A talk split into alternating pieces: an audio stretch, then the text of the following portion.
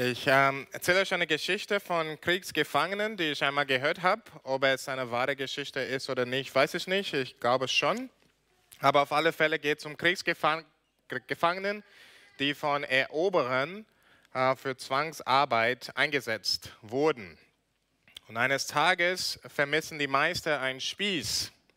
Die haben alles gezählt und da fehlt einer. Und mit Spieß kann, denken sie, man wirklich viel Schaden errichten. Es muss einer dieser Kriegsgefangenen gewesen sein und sie wollen wissen, wer das gestohlen hat.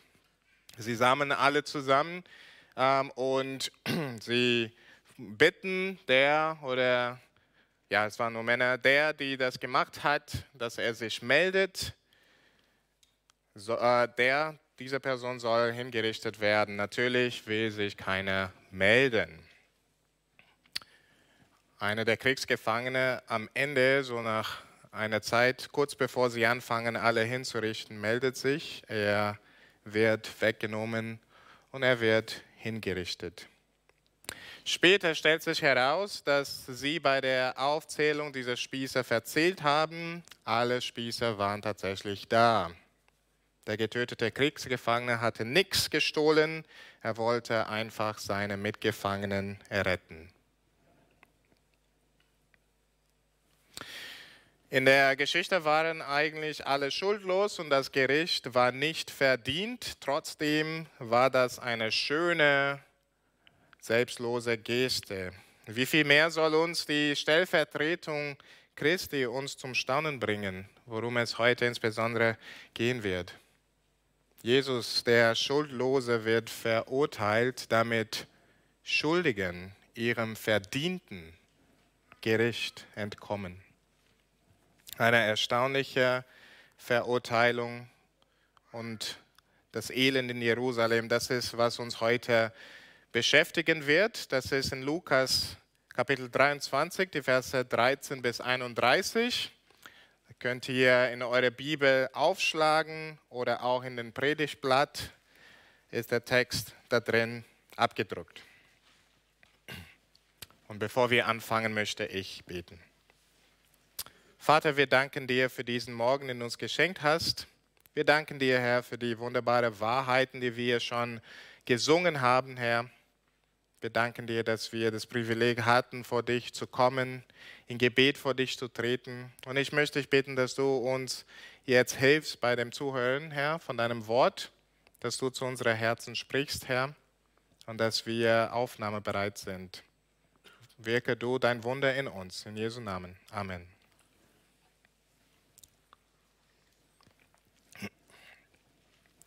In der letzten Woche haben wir gesehen, dass Jesus vor den geistlichen Führern gebracht wurde. Die fanden ihn schuldig, ähm, der Gotteslästerung schuldig, obwohl natürlich er Gott ist. Da, also da ist nicht schuldig, aber auf alle Fälle fanden ihn schuldig. Sie bringen ihn vor Pilatus. Pilatus sieht nichts Falsches, was er getan hat. Sie bringen ihn vor Herodes. Herodes findet auch nichts Falsches, was er getan hat, obwohl er ihn verspotten ließ. Und nun sind wir wieder bei Pilatus. Ich lese die Verse 13 bis 15. Pilatus aber rief die hohen Priester und die Oberen und das Volk zusammen und sprach zu ihnen, ihr habt diesen Menschen zu mir gebracht als einen, der das Volk aufwiegelt und siehe, ich habe ihn vor euch verhört und habe an diesem Menschen keine Schuld gefunden, deren wegen ihr ihn anklagt. Herodes auch nicht, denn er hat ihn uns zurückgesandt. Und siehe, er hat nichts getan, was den Tod verdient. Der Eindruck kann entstehen, dass Pilatus beim Fall Jesus, der Jesu der Sache nicht wirklich auf den Grund gegangen ist, weil das ist alles sehr kurz berichtet. Aber Lukas komprimiert hier sehr vieles. Äh, er liefert uns nicht die Details. Pilatus ist hier sehr klar und unerschütterlich in seiner Überzeugung, dass Jesus schuldlos ist. Er ist der Sache wirklich auf den Grund gegangen. Und er hat keine Schuld an Jesus gefunden. Nicht er, nicht Herodes. Und das sagt einiges aus. Denn weder Pilatus noch Herodes waren gutmutige Menschen. In, Lukas, in dem Lukas-Evangelium sehen wir selbst, also äh, zum Beispiel in Kapitel 13, ihr müsst das nicht aufschlagen, aber wie Pilatus das Blut von Menschen mit Opfern gemischt hat. Also das zeigt seine sehr aggressive Natur und die Geschichte äh, bestätigt uns das auch. Pilatus war kein gutmutiger Mensch. Umso weniger war auch Herodes Antipas. Er war nicht besser. Er ließ Johannes der Täufer hinrichten nach einer Feier, wo seine Tochter darum gebetet hat. Und es gibt auch andere Hinweise in Lukas Evangelium und auch außerhalb der Bibel, der uns zeigt, er war auch nicht gut mutig. Es waren keine gutherzigen Herrscher und trotzdem erkennen sie, diesen Mensch können wir nicht hinrichten. Der hat nichts gemacht. Vers 16. Darum will ich ihn schlagen lassen und losgeben, das sagt der Pilatus. Das ist hier noch nicht die Geißelung gemeint, die vielleicht wir auch in Filmen äh, gesehen haben, die Jesus auch später noch als Vorbereitung auf die Kreuzigung, erleben wird. Hier geht, geht es um äh, scheinbar eine geringere Züchtigung. Pilatus scheint die religiösen Führer mit einer geringeren Strafmaßnahme beschwichtigen zu wollen. Das funktioniert aber nicht. Stattdessen wird eben ähm, Jesus als der Schuldlose verurteilt und ein Schuldiger, von dem wir gleich hören werden, wird freigesprochen. Lies mit mir bitte Vers 18 und 19. Da schrien sie alle miteinander, hinweg mit diesem, gib uns Barabbas los der war wegen eines Aufruhrs, der in der Stadt geschehen war, und wegen eines Mordes ins Gefängnis geworfen worden. Wir lesen in den anderen Evangelien, dass Pilatus die Gewohnheit hatte, zum Passafest einen Gefangenen loszulassen. Pilatus sucht sich einen berüchtigten Gefangenen, der wegen eines Aufruhrs und eines Mordes im Gefängnis war. Interessanterweise war er, also Barabbas, sowohl für die Römer als auch für die Juden ähm, jemand, der den Tod verdient hat. Ja, also für die Römer, er war wegen Aufrührer, ähm, also das allein soll dazu führen, dass er hingerichtet werden soll. Also die Römer waren dafür bekannt, dass sie Aufrührer erbarmungslos niederschmetterten. Und für die Juden natürlich im Gesetz der Juden steht, dass Mörder sollen hingerichtet werden.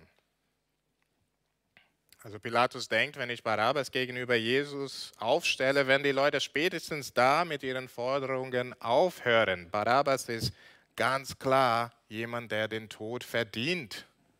Nicht nur bei uns Römern, sondern auch bei ihnen. Eigentlich ist das ein No-Brainer, eine klare Entscheidung. Aber das Volk ist verblendet. Sie wollen Barabbas, sie wollen der Schuldige loslassen. Lies mit mir bitte 20 bis 23. Da redete Pilatus abermals auf sie ein, weil er Jesus losgeben wollte. Sie riefen aber, kreuzige, kreuzige ihn. Er aber sprach zum dritten Mal zu ihnen, was hat denn dieser Böses getan? Ich habe nichts an ihm gefunden, was den Tod verdient. Darum will ich ihn schlagen lassen und losgeben aber sie setzten ihm äh, zu mit großem Geschrei und forderten, dass er gekreuzigt würde, und ihr Geschrei nahm Überhand. Ein zweites und ein drittes Mal versucht Pilatus das Volk zu überzeugen, dass sie einer unschuldigen Person verurteilen wollen. Aber der Mob ist selten vernünftig.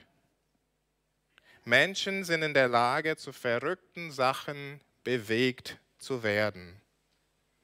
Und es ist interessant, dass das eine Woche nach Palmsonntag geschieht, wo alle ihn zujubelten. Sie werden angestachelt von den geistlichen Führern der damaligen Zeit und dieses wankelmütige Volk wird dazu bewegt, den Schuldigen loszulassen und den Schuldlosen zu verurteilen. Pilatus versucht, aber ihr Geschrei wird immer lauter. Sie lassen ihm keine andere Wahl. Verse 24 und 25. Und Pilatus urteilte, dass ihre Bitte erfüllt werde und ließ den los, der wegen Aufruhr und Mord ins Gefängnis geworfen war, um welchen sie baten. Aber Jesus übergab er ihrem Willen. Jesus, der Schuldlose, wird verurteilt und Barabbas, der für einen Aufruhr und einen Mord verantwortlich war, ist frei. Die Betonung hier, also es wird ständig betont, Barabbas ist schuldig. Barabbas ist schuldig. Und es wird auch gesagt, warum er schuldig ist. Aufruhr und Tod, äh, Mord. Sie lassen den frei, der einer ähnlichen Art von der Straftat schuldig ist, mit der sie Jesus in Vers 2 letzte Woche angeklagt hatten. Ja, die hatten ihn angeklagt wegen Aufhetzung. Und sie lassen jemand los, der wegen Aufruhr frei, äh, äh, ins Gefängnis geworfen wurde. Es geht ihnen natürlich nicht um Gerechtigkeit. Sie wollen Jesus einfach loswerden. Wir beobachten also, der Text will uns sehr klar machen, Jesus ist absolut schuldlos. Das ist kein uneindeutiger Fall, ja, kein Fall, den man so oder so auslegen könnte. Pilatus ist davon fest überzeugt, Herodes hat ihn dabei bestätigt. Und auf der anderen Seite haben wir eine, der eindeutig schuldig ist. Das ist auch kein uneindeutiger Fall. Sowohl in Bezug auf römisches als auch auf jüdisches Gesetz soll diese Person sterben. Nun, was für eine Ungerechtigkeit. Eine Verhöhnung des Rechts. Wie kann nur sowas geschehen? Welche Tiefe erreicht hier die Verblendung der Menschen, zumindest diejenigen, die hier präsent sind? Man könnte hier nun meinen, äh, man könnte hier nun äh, meinen, dass das Böse gewinnt. Ja? Finsternis hat die Überhand. Und das kann uns traurig und wütend machen, vielleicht vor allem hilflos, wie zurzeit viele Leute sich fühlen in Bezug auf den Krieg in Ukraine. Und menschlich gesehen ist das tatsächlich wirklich schlimm. Sie sündigen hier gewaltig. Sie nennen das Gute böse und das Böse Gute. Gut. Und noch mehr, sie verachten und verurteilen den Gott, der sie geschaffen hat, dem alle Ehre gebührt, der ihnen Leben gab und lassen dafür einen rebellischen Mörder, jemand, der Leben wegnimmt, freisprechen. Menschlich gesehen ist das absolut schlimm.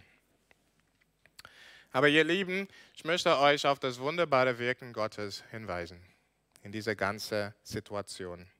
Egal wie schlimm das aussieht, hat Gott für keinen einzigen Moment die Kontrolle verloren. Denn obwohl die Ungerechtigkeit der Mensch hier sehr groß ist, ist Gott auch am Wirken, um seine Gerechtigkeit zu offenbaren. Wir müssen eines verstehen, Gott ist absolut heilig. Er erduldet in seiner Gegenwart nichts Böses, nichts Sündhaftes. Wir aber, Menschen von Natur aus, sind Sünder. Wir sind Schuldiger, Rebellen wie Barabbas. Wir lieben Gott und unsere Mitmenschen nicht, wie wir sollen. Gegen andere Menschen spüren wir oft Verachtung und Bitterkeit. Ja, und Jesus hat das in Matthäus mit Mord gleichgesetzt, Mord im Herzen. Und gegen Gott lehnen wir uns auf und wollen nicht, dass er, äh, dass er über uns herrscht. Wir wollen selber Herren sein. Eigentlich sind wir genauso wie Barabbas für Aufruhr und Mord schuldig. Dafür verdienen wir Gottes Zorn.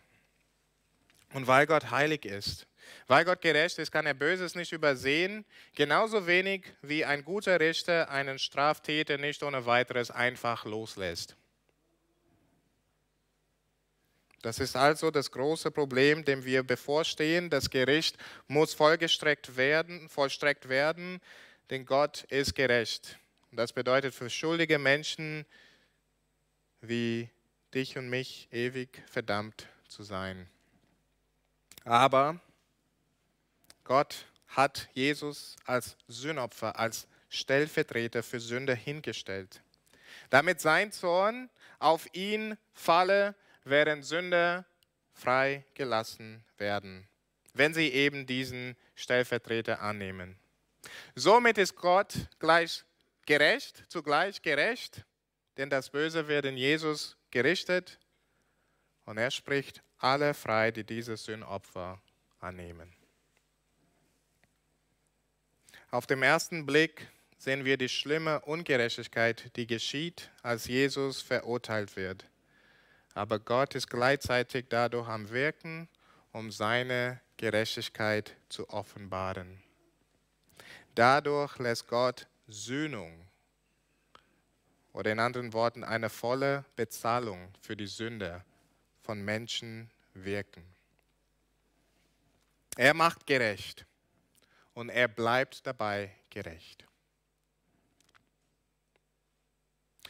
Nun, ob dieses Ereignis irgendwas mit Barabbas gemacht hat oder nicht, wissen wir nicht. Wir hören nichts mehr von Barabbas. Aber dieser Fall ist eine wunderbare Illustration, eine bildliche Darstellung des stellvertretenden Opfers Christi.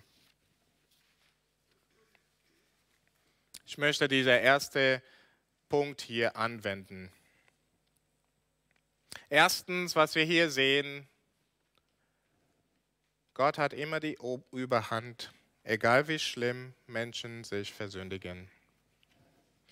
Gott bringt seine Pläne zur Vollendung. Ja, in Situationen, wo wir meinen könnten, er ist am weitesten weg.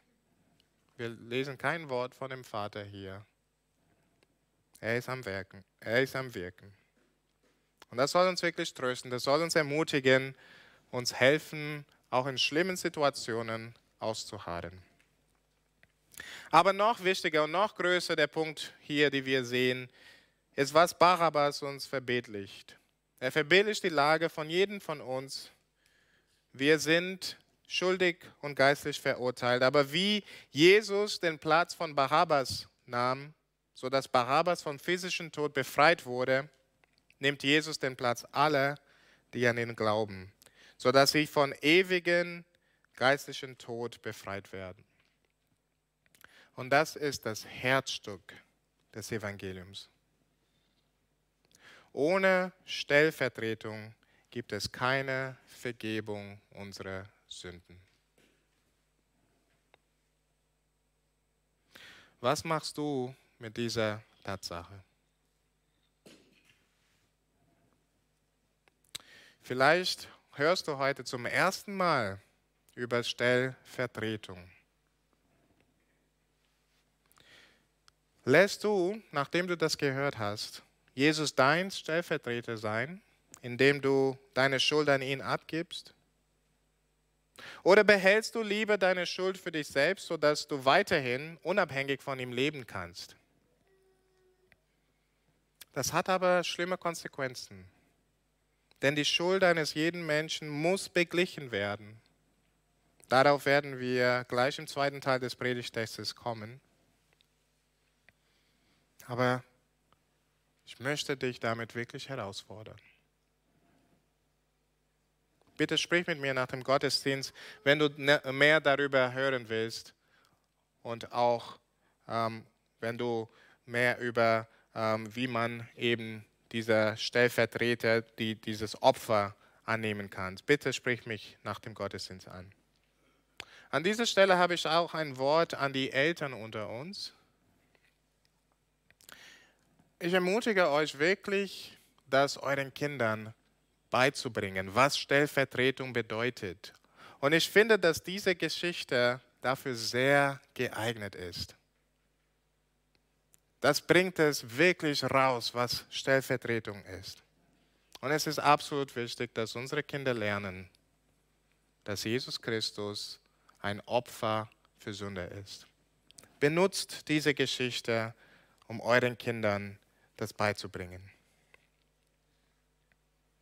Viele von euch haben Jesus als Stellvertreter ähm, angenommen. Ihr habt davon schon gehört und ihr wisst das und soweit glaubt ihr das auch. Aber ich möchte euch trotzdem fragen, macht es, also macht diese Tatsache der Stellvertretung einen Unterschied in eurer Beziehung zum Herrn? Denn das sollte es. Macht diese Tatsache euch dankbar, weil Gott dir so wohlgesinnt ist. Macht diese Tatsache euch demütig, weil ihr erkennt, dass ihr den Tod hättet erleben müssen, den Jesus für euch genommen hat. Macht diese Tatsache euch zuversichtlich, weil alles wirklich bezahlt ist und du wirklich frei bist. Oder kämpfst du immer noch mit Schuldgefühl und verdammst dich selbst?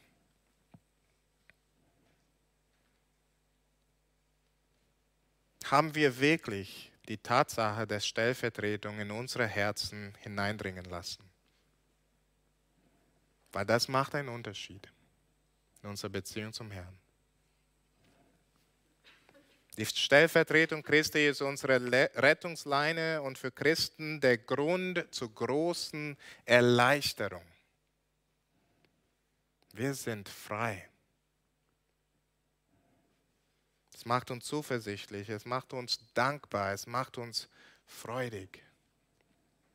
Lass uns das wirklich beherzigen. Und das zweite Teil macht uns deutlich, warum das so eine Erleichterung für uns sein darf. Wir sehen im zweiten Teil das Elend in Jerusalem. Zum einen das Elend der verurteilten Jesus, aber umso größer wird unser Blick auf das Elend der verurteilten Jerusalemer ins Augen gebracht. Jesu Los ist nun versiegelt, er soll gekreuzigt werden das ist ein schlimmes Urteil, eine der grausamsten Hinrichtungsmethoden der Römer und vielleicht sogar der Menschheitsgeschichte. Es war wirklich den schlimmsten Straftätern vorbehalten. Vor der Kreuzigung gab es auch gewöhnlich eine Geißelung, ja, eine Auspeitschung. Ich erspare euch die Details, aber es war scheinbar so schlimm, dass Verurteilte manchmal schon bei der Geißelung umkamen. Lukas erwähnt das nicht, aber die anderen Evangelien bestätigen, dass Jesus auch einer Geißelung unterzogen wurde.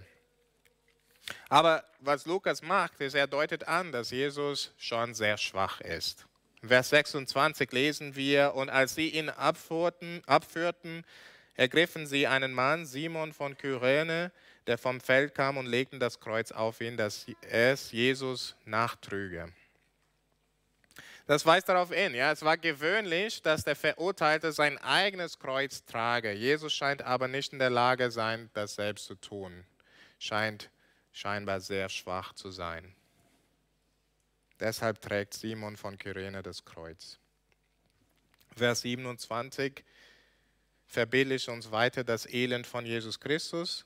Es folgte ihm aber eine große Volksmenge und Frauen, die klagten und beweinten ihn. Eine große Menge, insbesondere Frauen, beklagen und betrauen Jesus. Das zeigt uns, dass die Aufforderung, Jesus zu kreuzigen, nicht von allen kamen. Das zeigt es zum einen. Aber was es uns auch zeigt, ist, dass Leid und das Elend Jesu wirklich eine schreckliche Szene sein musste. Der Text redet davon, dass viele ihn beklagten. Es muss wirklich schrecklich gewesen sein. Zwei Sachen sind deshalb für uns wunderlich. Erstens, die Qual Jesu wird so wenig beschrieben. Details sind sehr sparsam. Nur das Nötige wird gesagt.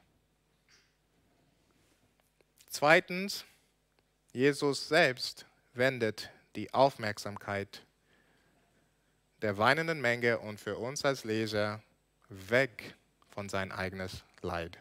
Lies mit mir 28. Jesus aber wandte sich um zu ihnen und sprach, ihr Töchter von Jerusalem, weint nicht über mich, sondern weint über euch selbst und über eure Kinder. Das ist bewundernswert. Auf der einen Seite, weil wir sehen einfach die wundersch einfach krasse ähm, Selbstlosigkeit von Jesus Christus. In all seinem Leid kümmert sich Jesus weiter um die Menschen. Das ist so weit weg von Selbstmitleid. Jesus kennt Selbstmitleid nicht. Man kann nur über die Selbstlosigkeit Jesu hier staunen. Ja, wir hätten vollen Verständnis dafür, wenn Jesus nicht mehr den Menschen an dieser Stelle im Blick hätte. Aber nee, er hat sie weiterhin im Blick.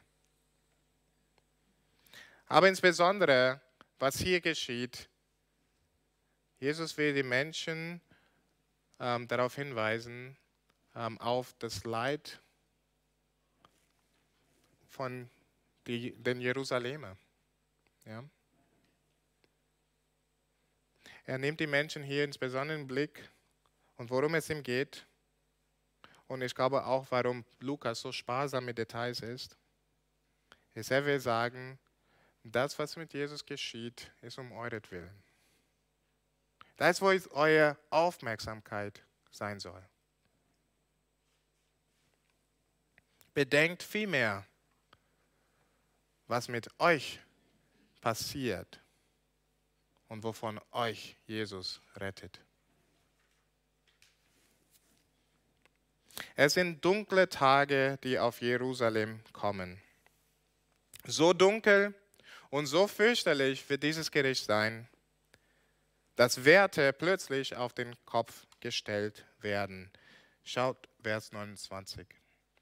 Denn siehe, es wird die Zeit kommen, in der man sagen wird, selig sind die Unfruchtbaren und die Leibe, die nicht geboren haben und die Brüste, die nicht genährt haben. Nicht die fruchtbare Frau ist die gesegnete Frau, wie sonst immer der Fall ist in der Bibel, sondern die Unfruchtbaren, die Kinderlosen. Diese Verdrehung der Werte kommt nicht aus einer Kinderfeindlichkeit oder Familienfeindlichkeit zustande, sondern weil die Tage so schrecklich sein werden, dass es besser wäre, keine Kinder zu solchen Zeiten zur Welt zu bringen. Ansonsten ist da nur mehr Leid vorprogrammiert. Und so eine Einstellung in unseren Tagen gar nicht fremd. Aus Angst vor Entwicklungen in der Welt entscheiden sich tatsächlich viele Paare heutzutage, keine Kinder zu haben. Wegen der düsteren Prognosen. Wie viel mehr, wenn es nicht nur Prognosen sind, sondern echtes, zerstörendes Gericht, das bald hereinbricht. Und dann in Vers 30 haben wir ein zweites Bild die das nochmal unterstreicht. Dann werden sie anfangen zu sagen zu den Bergen, fallt über uns und zu den Hügeln, bedeckt uns. Hier wird Hosea zitiert, die wir in der Textlesung gehört haben. Menschen werden Bergen und Hügel auffordern, auf sie zu fallen und sie zu bedecken. In anderen Worten, lieber von gewaltigen Felsen zertrümmert zu werden, als dieses kommende Gericht zu erleben. Nun ist das ein großes Elend. Und das wird auf Jerusalem kommen. Warum? Jesus hat das schon klar gemacht früher im Lukas. In Lukas 19 redet er davon, dass sie die Zeit ihres Heils nicht erkannt haben. Weil sie Jesus Christus verkannt haben, weil sie den einzigen Weg der Errettung verworfen haben. Und wenn sie dieses Opfer, diesen Weg der Errettung verwerfen, was bleibt ihnen übrig, als dem Zorn Gottes ausgeliefert zu sein? Und das ist, was Vers 31 zum Ausdruck bringt. Er sagt am Ende, denn wenn man das tut am grünen Holz, was wird am dürren werden?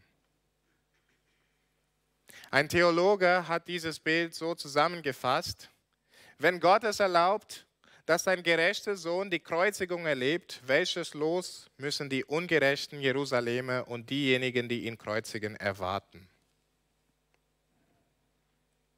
Wenn es dem Unschuldigen zur ruhigen Gnadenzeit so ergeht, wie viel mehr den Schuldigen zur schlimmen Zeit des Gerichts. Jerusalem soll dem Gericht verfallen. Es ist nur eine Frage der Zeit, wann der Zorn Gottes einbrechen wird. Und es ist tatsächlich eingebrochen, als die Römer Jerusalem im Jahr 70 nach Christus grausam zerstört haben. Und es war wirklich grausam. Kannst du Geschichts Geschichtsbücher lesen. Jesu Worte ließen sich bestätigen. Aber selbst das, ihr Lieben, war auch nur ein Vorschatten des Endgerichts, das über alle ergehen wird, die in Rebellion verharren und Gottes Errettung, Rettungsweg verwerfen. Und deswegen möchte ich nochmal darauf beharren, über diesen Ausweg für die Verurteilten. Über den Ausweg für die Verurteilten. Jesus geht diesen Weg, damit verurteilte Menschen einen Ausweg haben. Deswegen lässt Jesus die Leute ihre Aufmerksamkeit nicht auf sich selbst, sondern auf das kommende Gericht richten. Nicht auf sein eigenes Leid, sondern ihr eigenes Leid. Er will die Leute wachrütteln. Jesus ruft uns hier auf, trauert nicht um mich, trauert um euch selbst und um alle, die noch nicht mein Heil angenommen haben. Denn es gibt nur zwei Wege. Wir tragen selbst die Konsequenzen unserer Rebellion, was eine ewige, bewusste Erfahrung von Gottes Zorn ist. Oder wir lassen durch Glauben Jesus stellvertretendes Opfer für uns gelten. Ein anderer Theologe hat das mal treffend formuliert. Er hat gesagt, Jesus sucht hier nicht Sympathie, sondern Bekehrung. Nicht Mitleid, sondern Buße. Er lässt sich verspotten, er lässt sich schlagen, verurteilen, auspeitschen und ja, wie wir in den kommenden Tagen auch hören werden, kreuzigen, weil die Menschen sonst keinen Ausweg haben, sondern nur die Erwartung eines schrecklichen Gerichts. Jesu Leid war sehr groß, aber absolut notwendig. Auch dieser Punkt möchte ich zum Schluss anwenden. Wenn wir über das Leid Jesu nachdenken, lass uns wirklich nicht um ihn trauern. Er lebt. Er ist am Rechten Gottes. Wir müssen nicht um ihn trauern und er will das auch nicht.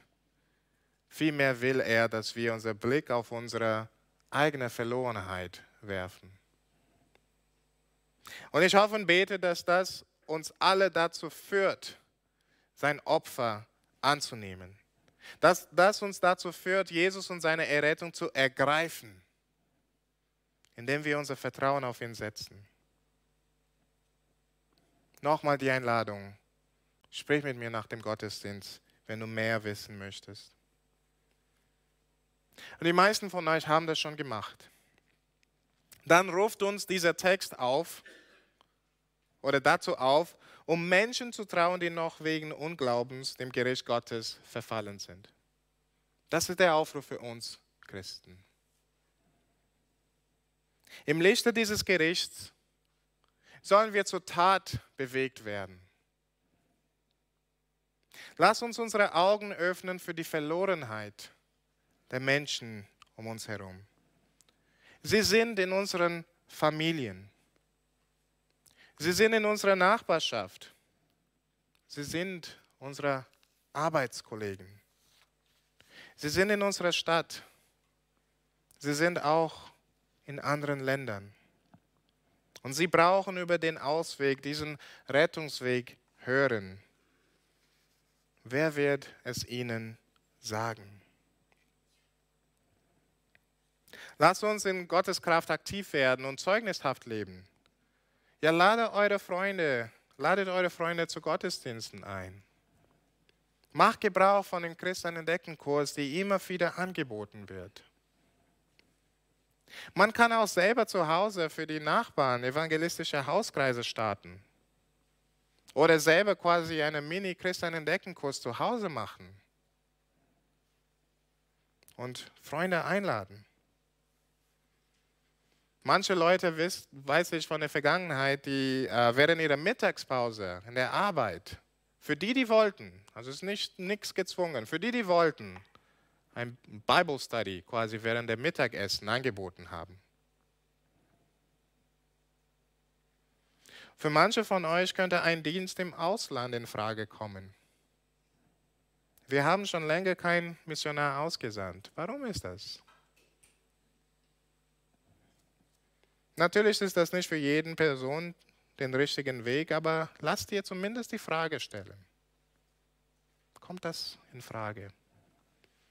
Sprich die Ältesten an, damit wir gemeinsam mit dir prüfen können, ob das der richtige Weg ist für dich. Aber egal ob hier vor Ort oder im Ausland, lass dich von dieser Stelle zur Tat bewegt werden. Mach irgendwas. Und dazu brauchen wir, glaube ich, noch eine Herausforderung und vielleicht doch eine Ermutigung aus diesem Text. Wir lernen oder wir sehen hier, wie Jesus schreckliches Leid in Kauf nimmt, damit Menschen einen Rettungsweg haben.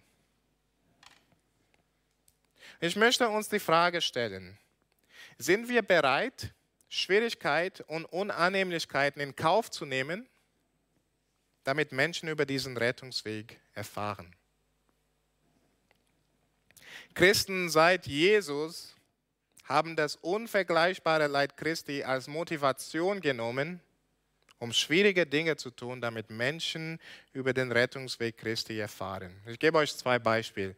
Paulus in Kolosse 1, 24 sagt, jetzt freue ich mich in meinen Leiden, die ich um euretwillen erleide, und ich erfülle meinerseits in meinem Fleisch, was noch an Bedrängnissen des Christus aussteht, um seines Leibes willen, welcher die Gemeinde ist.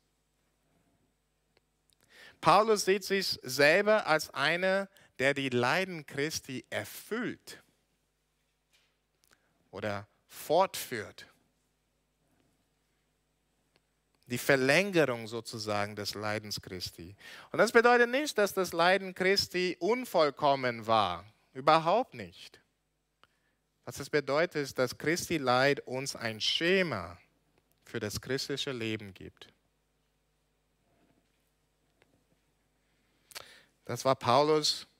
Und jetzt näher zu unserer Zeit der China-Missionar und Gründer der Missionsgesellschaft WEC, also die sind in England. Ähm, City Stud, so war sein Name, Charles Stud. Er hat Folgendes gesagt, wenn Jesus Christus Gott ist und für mich starb, dann kann für mich kein Opfer für ihn zu groß sein. Von, der, von dem Leid Christi motiviert, selbst Schwierigkeit im Kauf zu nehmen. Es fällt uns schwer, Zeugnis für Christus zu sein. Und auch von seiner Errettung. Mir geht es auch so. Ja? Ich bekenne das vor euch. Aber ich hoffe und ich bete, dass die Leiden Christi an unserer Stelle und das ewige Leid der Menschen, die Jesu Rettungsweg nicht, nicht kennen oder anerkennen, uns zur Tat motivieren. Möge Gott uns dazu das Wollen und das Vollbringen schenken. Lass uns beten. Vater, wir staunen über ja, dieser wunderbare Rettungsweg, den du in Jesus Christus vollbracht hast, Herr, für die Stellvertretung, von dem wir so viel profitieren. Herr, wenn es Leute hier gibt, die das noch nicht angenommen haben, dass du ihnen zeigst, dass das wirklich der einzige Rettungsweg ist. Und für den Rest von uns, die das schon angenommen haben, Herr, dass das uns auch zur Tat motiviert.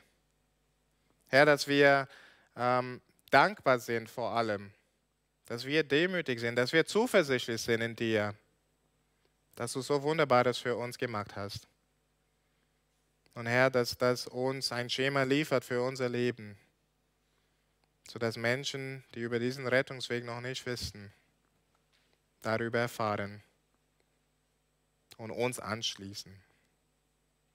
Das bete ich in Jesu Namen. Amen.